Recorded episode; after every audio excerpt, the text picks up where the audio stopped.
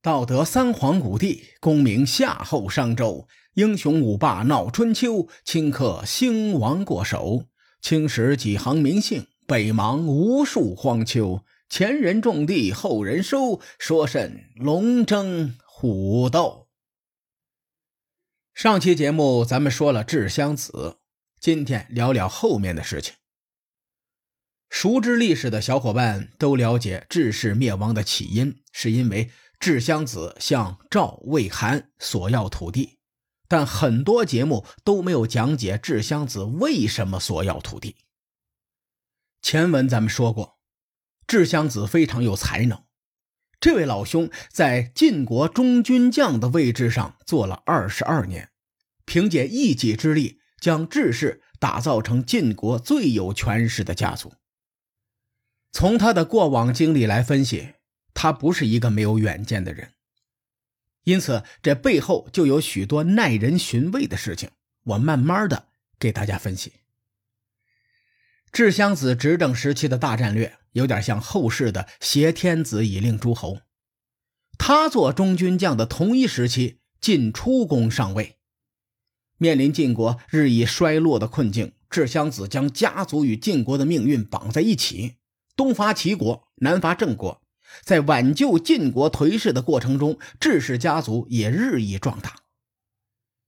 在这一时期，晋出公的利益与智氏家族利益一致，因此晋出公十分宠信智襄子。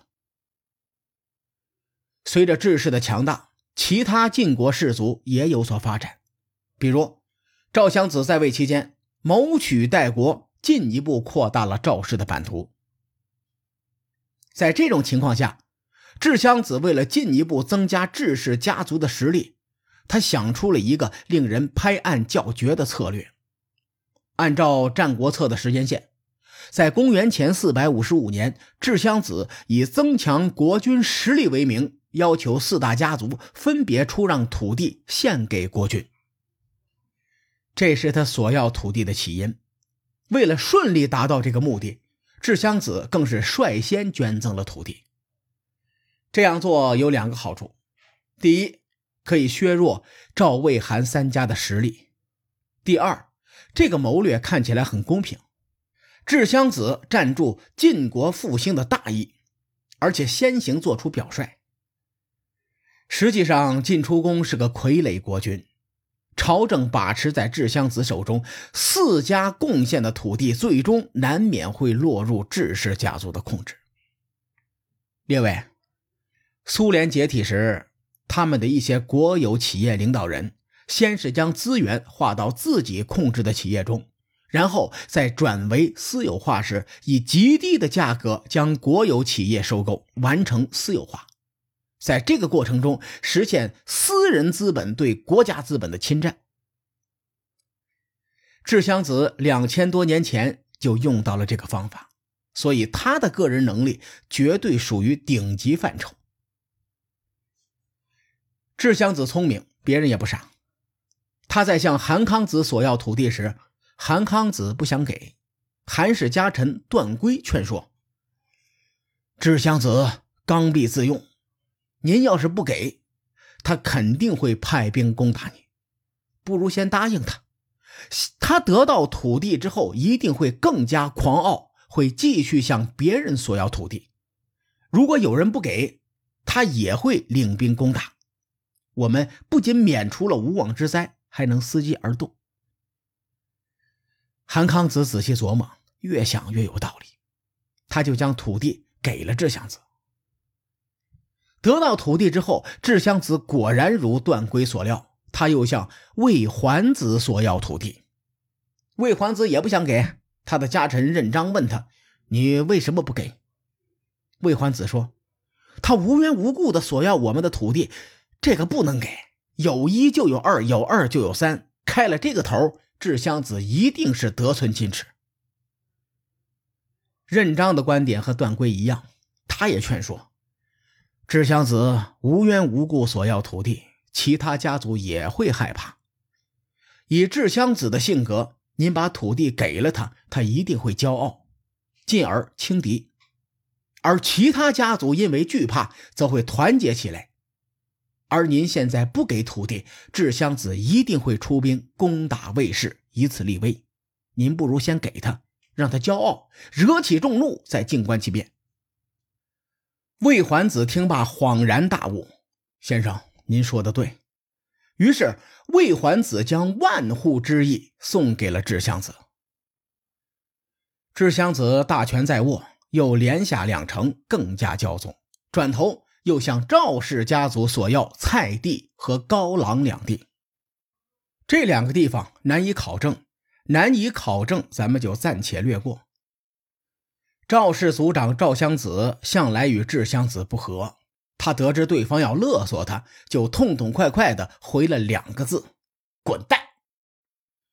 智襄子遭到拒绝，顿时勃然大怒，当即统帅智氏、韩氏、魏氏三家兵力。攻打赵氏家族，赵襄子心说：“打是打不过，我得跑。”那问题来了，跑哪里好呢？他的随从建议说：“大哥，跑到长子县吧，这地方距离比较近，而且城防也很坚固。长子县至今仍然存在，今天属于山西省长治市。”赵襄子摇头。人民修筑城池已经筋疲力尽，现在要他们拼死守城，民心不在赵氏家族，肯定守不住。随从又建议说：“要不咱们去邯郸城吧？邯郸城存粮充裕，不怕被人围困。”赵襄子还是摇头。邯郸粮仓里都是搜刮来的民脂民膏，民心也不在赵氏家族，也守不住。随从就犯了难了，这也不行，那也不行，不知道如何是好。赵襄子忽然想起他父亲赵简子的遗言，说：“不如我们去晋阳吧。”晋阳曾经是古代的名城，也是大唐的龙兴之地。公元前六百一十七年，李渊父子就在晋阳登基，横扫八荒，完成了中原的统一。回顾历史，晋阳城兴建于赵襄子的父亲赵简子，毁于赵光义。如今的故址位于山西省太原市晋源区附近。当时晋阳是赵简子的封邑，他派尹铎去治理晋阳时，尹铎问了他一句话：“此行晋阳，您是想让我搜刮民脂民膏呢，还是想让我把晋阳打造成晋国的保障之地？”